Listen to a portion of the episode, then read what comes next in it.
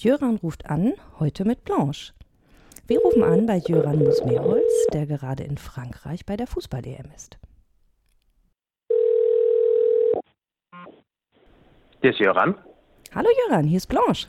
Hallo Blanche. Du bist ja gerade im Urlaub und dann dachte ich, ich übernehme mal hier kurz deinen Podcast und rufe dich mal in Frankreich an und frag mal, wie die Sicherheitskontrollen denn nun eigentlich wirklich so bei den Spielen sind.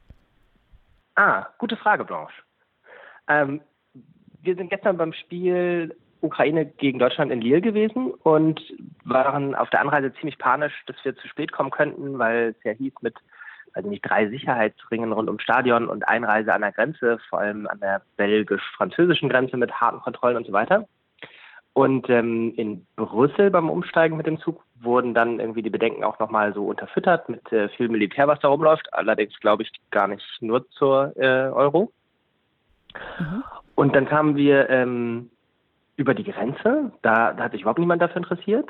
Dann blieb der Zug aber tatsächlich ganz kurz vor der Grenze stehen, aber nur weil er eine Kuh angefahren hatte und die Kuh erst, hm, weiß nicht, wie man das denn so sagt, der Fall musste erst geklärt werden. Und äh, bei Grenzkontrollen gab es gar nicht.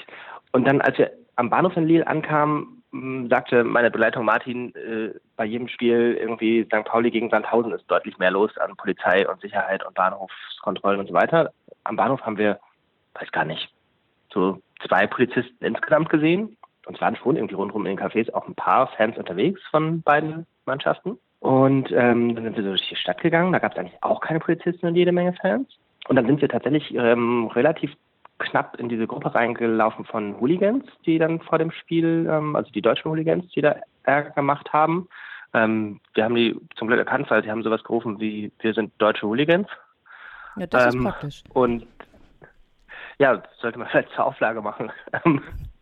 Und ähm, da sind wir dann allerdings relativ schnell in die andere Richtung gegangen und ähm, wir haben auch da dann nicht nennenswert viele Polizisten gesehen, haben dann nur die Medienberichte gelesen, dass die Polizisten die dann irgendwie ähm, in den Griff gekriegt hat. Wir sind dann irgendwie so gegangen, dass wir gedacht haben, hm, wir gucken mal, ob wir trotzdem zum Stadion kommen, aber an diesen Hooligans vorbei. Und da waren dann vielleicht, haben wir einmal acht Polizisten auf einmal gesehen. Die sahen aber mehr so im Beratschlagungsmodus aus naja, ein Weg zum Stadion insgesamt sehr reibungslos, würde ich sagen, und auch sehr kontrolllos. Also von diesen drei Sicherheitsringen haben wir zumindest zwei nicht erlebt. Also es gab mhm. einen, so ganz normal, wie wenn man immer zum Stadion geht, dass man einmal durchsucht wird. Jetzt auch nicht mehr, als wenn man irgendwie zum St. Pauli-Heimspiel geht, muss ich sagen. Und also an jedem Flughafen wird man an schlechten Tagen deutlich mehr kontrolliert. Also deutlich mehr. Das heißt, ihr wart auch gar nicht vier Stunden vorher da?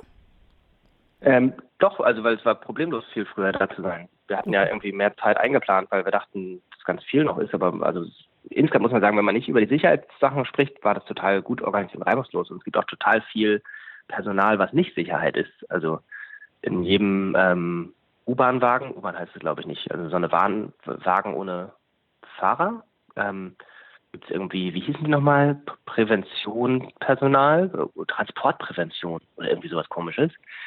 Ähm, und man musste auch fast nie irgendwo Schlange stehen und so. Also das war alles sehr reibungslos. Und dann gab es, wie gesagt, diese eine Durchsuchung am Stadion. Und es gab immer einen Hubschrauber, wobei wir nachher gesehen haben, der war, glaube ich, zumindest auch für Fernsehbilder zuständig, so über dem Stadion.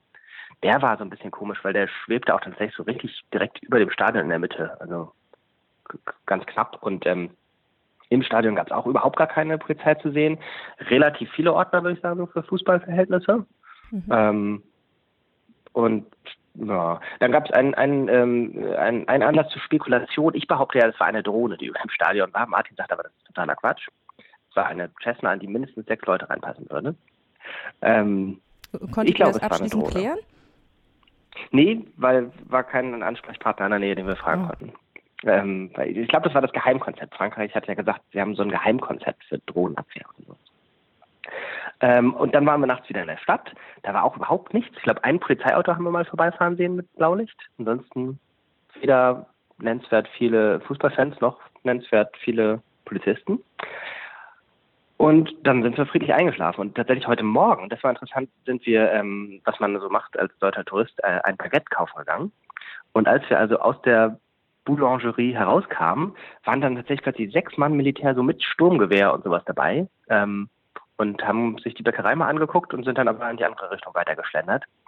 Ähm, das heißt, heute Morgen, wo auch wirklich sonst keine Fans mehr zu sehen waren, war die größte Polizeipräsenz, die wir entdeckt haben. Mhm. Das heißt, man fühlt sich aber relativ sicher, würdest du sagen? Hm, ich weiß nicht so ganz genau. Also ich glaube, ähm, also wie gesagt, es war alles ganz reibungslos. Ähm, es ist so ein bisschen Geschmackssache, ob man sich sicherer fühlt durch viele Kontrollen oder eher unsicherer. Ähm, dadurch, dass irgendwie ja die Erwartung so hochgehen kann, auf jeden Fall viel früher da sein und es gibt drei Kontrollringe und so weiter und dann so gar nichts war, war man zumindest irritiert. Und ähm, als diese Hooligan-Ausschreitung begann, guckte man sich schon um und dachte irgendwie, hm, sind jetzt hier vielleicht auch doch vielleicht Leute zwischen die Menschen, die da friedlich feiern und die äh, Idioten von den deutschen Hooligans stellen könnten.